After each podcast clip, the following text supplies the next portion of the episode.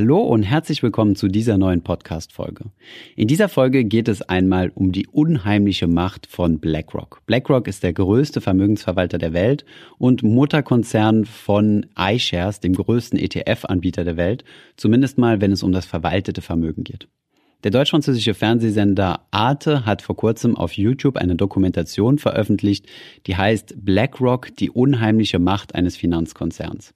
Diese Dokumentation musst du nicht unbedingt gesehen haben, aber es gab in der Vergangenheit an verschiedensten Stellen Kritik an BlackRock und auch grundsätzlich Kritik am aktuellen ETF-Boom. Aus diesem Grund haben wir uns einmal damit beschäftigt und einmal rational auseinandergenommen, ob BlackRock denn tatsächlich eine Gefahr ist oder ob die Dokumentation vielleicht etwas überspitzt dargestellt war. Außerdem werden wir uns am Ende des Podcasts auch damit beschäftigen, wie du als Privatinvestor dich dann verhalten kannst, um eventuell BlackRock zu verhindern, also zu verhindern, BlackRock-Produkte in deinem Portfolio zu haben, wenn du das denn absolut möchtest. Viel Spaß bei dieser Folge.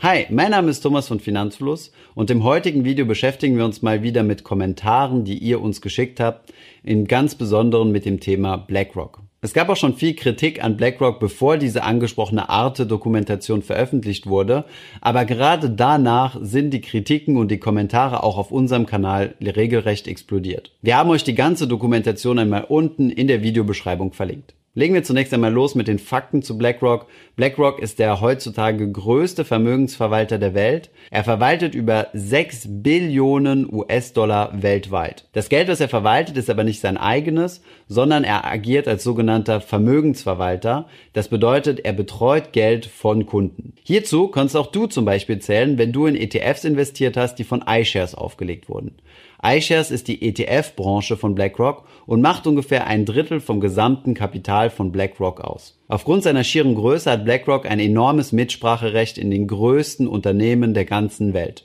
In allen 30 DAX-Unternehmen ist BlackRock investiert und hat markante Positionen. Dementsprechend hat das Unternehmen natürlich auch ein Mitspracherecht, wie es immer ist, wenn man Aktionär ist. Um etwas systematischer an diese Dokumentation heranzugehen, habe ich einmal sechs Vorwürfe herausgesucht, die in dieser Dokumentation geäußert wurden. Sicherlich wurde am Rande hier und da noch ein paar andere geäußert, die sind aber jetzt nicht die essentiellen. Vorwurf Nummer eins ist, dass BlackRock einfach so groß ist und so viel Kapitalvermögen darstellt, dass es sich zu einem systemrelevanten Unternehmen entwickelt hat. Der Vorwurf lautet, dass wenn irgendwas schiefgehen würde, dass es dann zu einer Systemkrise kommen könnte. Es würde dann zu einem Dominoeffekt kommen, der die gesamten Aktienmärkte zum Taumeln bringen würde und wir in eine enorme Finanzkrise schlittern würden. Dieser Vorwurf ist zunächst einmal nicht von der Hand zu weisen. Tatsächlich ist es immer riskant, wenn es eine hohe Konzentration von Kapital an einem bestimmten Ort gibt. Wenn dann dort irgendwas schiefgehen sollte, was jetzt nicht genauer präzisiert war, was das hätte sein können, dann ist es tatsächlich so, dass es hier zu einer Kettenreaktion an den Finanzmärkten kommen könnte. Was meines Erachtens nach aber nicht genug hervorgehoben wurde, ist, dass es sich bei dem BlackRock-Geld ja nicht um eigenes Vermögen handelt, sondern tatsächlich Vermögen, das von den Kunden verwaltet wird. Legt BlackRock zum Beispiel einen ETF auf, dann kann er als Vermögensverwalter ja nicht einfach mit dem Geld machen, was er möchte und einfach lustig Aktien verkaufen, sondern er ist ja gezwungen, genau diesen Index nachzubilden, den der ETF ja nachbilden soll und dementsprechend wird nur dann verkauft, wenn die Kunden auch verkaufen möchten. Dieser Unterschied ist meiner Meinung nach sehr wichtig hervorzuheben, gerade wenn man zum Beispiel an die vorherigen Finanzkrisen denkt, wo zum Beispiel Lehman Brothers pleite gegangen ist, weil sie extrem hoch geleveragte Geschäfte gemacht haben. Das heißt, mit viel, viel Fremdkapital und das auf die eigenen Bücher, stellt das doch einen Unterschied dar, als wenn es sich hier um einen Vermögensverwalter handelt,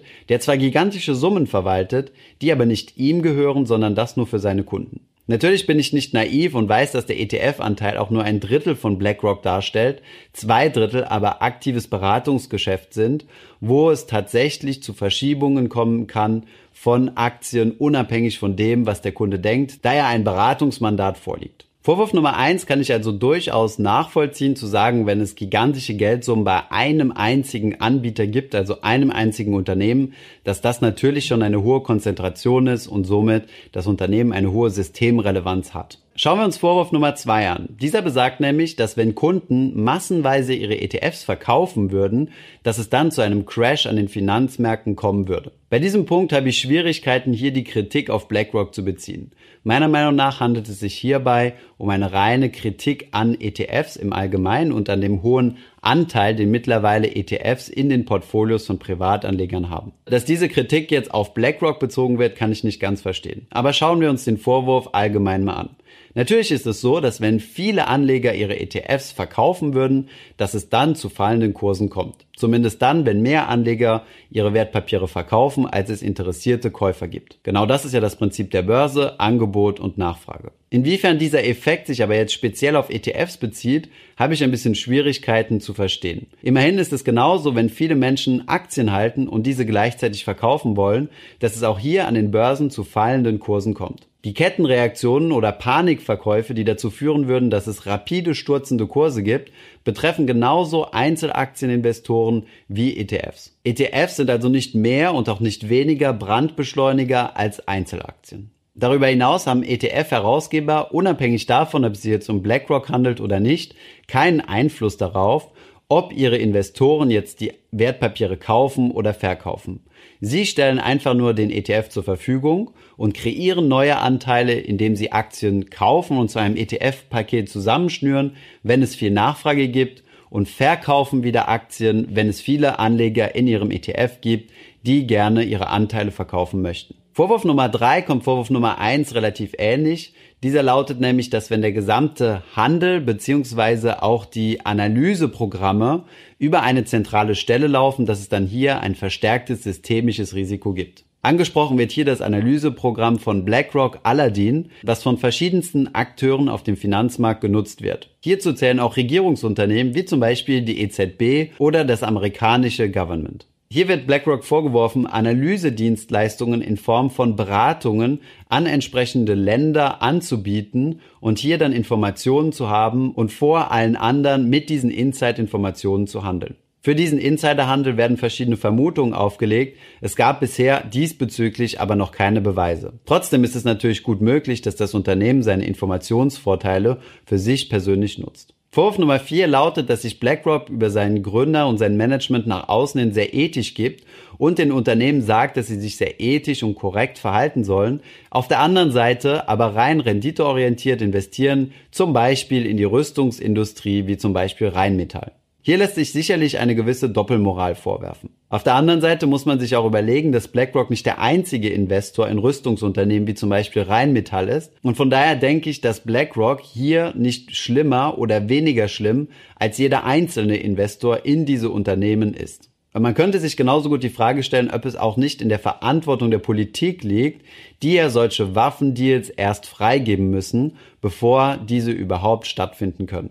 An dieser Stelle berechtigte Kritik, der sich aber jeder Investor stellen muss, der in unethische oder unökologische Unternehmen investiert. Wer das wirklich verhindern möchte, der kann in sogenannte ESG-Produkte investieren oder nachhaltige Produkte. Was das genau ist und wie das funktioniert, das haben wir euch in diesem Video mal genauer erklärt. Ihr findet einen Link auch dazu unten in der Videobeschreibung. Vorwurf Nummer 5 ist der sogenannte Common Ownership.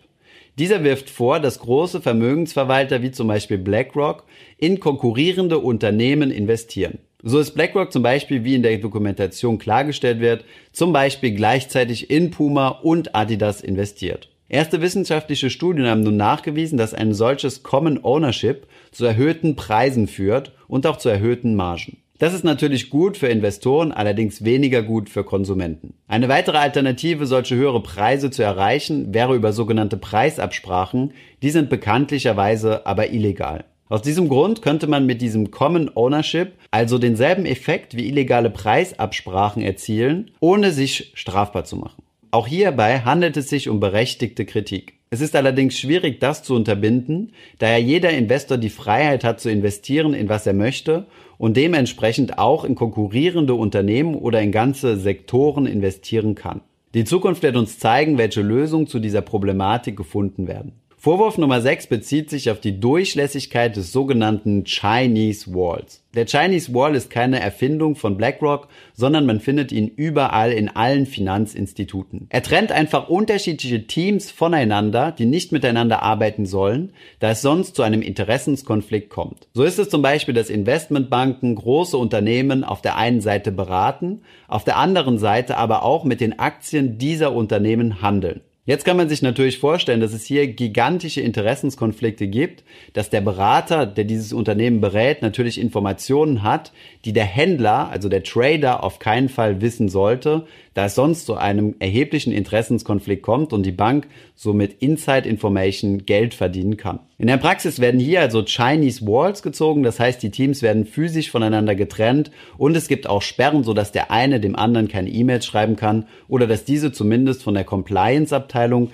die dazwischen sitzt und diese Trennung beobachten soll, gescannt werden. Auch während meiner aktiven Zeit in der Bank, wo ich auf der Beratungsseite gesessen habe, hatte ich keine Möglichkeit, das Research-Team oder die Trader zu kontaktieren. Jetzt wird in der Dokumentation gesagt, dass Menschen kreativ sind, solche Barrieren zu umgehen und hier hat der Journalist, der das äußert, natürlich absolut recht.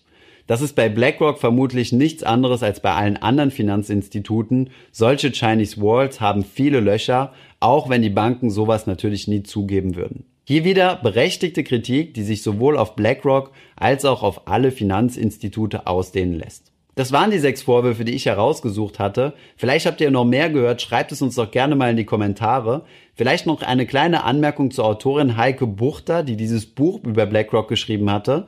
Das ist schon einige Jahre alt und ich habe es mir ebenfalls gekauft und mal reingeschaut, muss aber ganz ehrlich sagen, dass ich es ziemlich schlecht recherchiert finde. Es wird einfach nur mit allgemeinen Vorurteilen auf irgendwelche Eliten eingedroschen, wie zum Beispiel Leute, die gute Business Schools oder irgendwelche besonderen Gymnasien besucht haben. Ich habe es ehrlich gesagt aber auch nicht geschafft, das Buch bis zum Ende zu lesen, wollte hier nur noch mal meine Meinung zu diesem Thema äußern. Zusammenfassend kann man sagen, und Achtung, hierbei handelt es sich um meine persönliche Meinung, dass diese Dokumentation auf jeden Fall valide Punkte hat, die für mich jetzt nicht in irgendeiner Weise überraschend oder erstaunlich sind, wie jetzt zum Beispiel irgendwelche Panama Papers, die aufgetaucht sind und dann die Leute in Erstaunen versetzen, sondern dass es sich hierbei tatsächlich um Punkte handelt, die schon seit längerem diskutiert werden und sich keinesfalls nur auf BlackRock, sondern grundsätzlich auf viele Finanzinstitute ausdehnen lassen. Nun ist es nun mal so, dass BlackRock der größte Vermögensverwalter der Welt ist und somit eine gewisse Verantwortung hat und auch eine gewisse Systemrelevanz,